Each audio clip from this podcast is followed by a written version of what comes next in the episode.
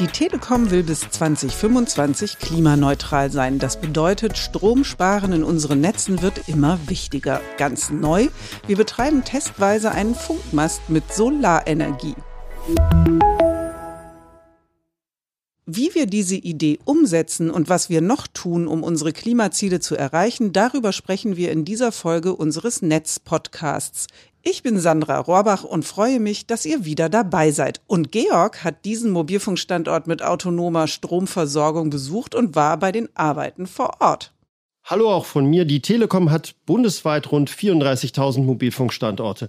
Im Nordschwarzwald allerdings wurde an einem dieser Standorte echte Pionierarbeit geleistet. Grundsätzlich ist es so, jeder Mobilfunkmast braucht Strom, aber in ländlichen Regionen ist die nächste Steckdose oft kilometerweit entfernt. Also müssten wir auf unsere Kosten oft über Kilometer hinweg neue Stromleitungen bauen. Deswegen haben wir jetzt in Mönsheim was anderes probiert. Dort steht jetzt einer unserer ersten Funkmasten, der mit Solarenergie und Flüssiggas betrieben wird. Komplett unabhängig vom Stromnetz. Insgesamt wurden 50 Solarpaneele mit einer Gesamtfläche von 100 Quadratmetern verbaut.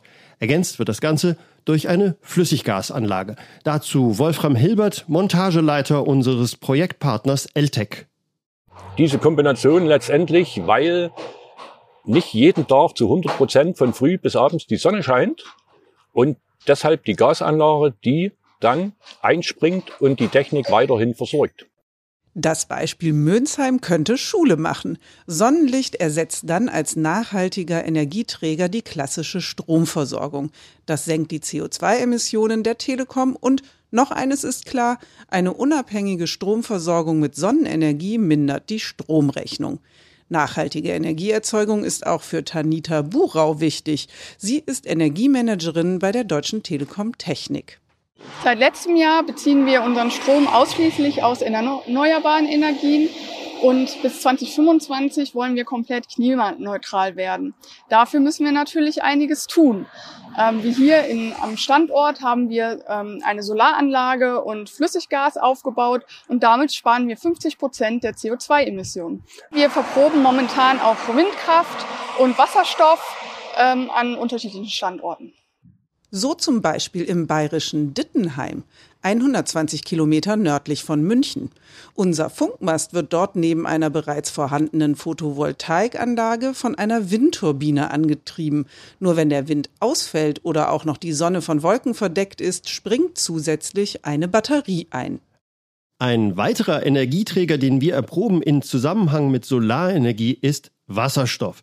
Auch er eignet sich dazu, vorübergehende Stromausfälle zu überbrücken. Die Entwicklung steht da aber noch am Anfang. Die Beispiele Mönsheim und Dittenheim zeigen aber, dass da was geht und wir damit unseren Klimazielen näher kommen. Seit vergangenem Jahr wird unser Netz ausschließlich aus erneuerbaren Energien versorgt. Bis 2025 strebt die Telekom Klimaneutralität an und bis 2030 will das Unternehmen außerdem seine Emissionen um 90 Prozent senken. Die Telekom ist in Sachen Nachhaltigkeit also auf gutem Weg. Und damit sagen wir beide Tschüss für heute. Bei Fragen oder Anregungen schreibt uns an podcast.telekom.de. Wir freuen uns auf eure Nachrichten und danken fürs Zuhören. Tschüss, bis zum nächsten Mal. Tschüss.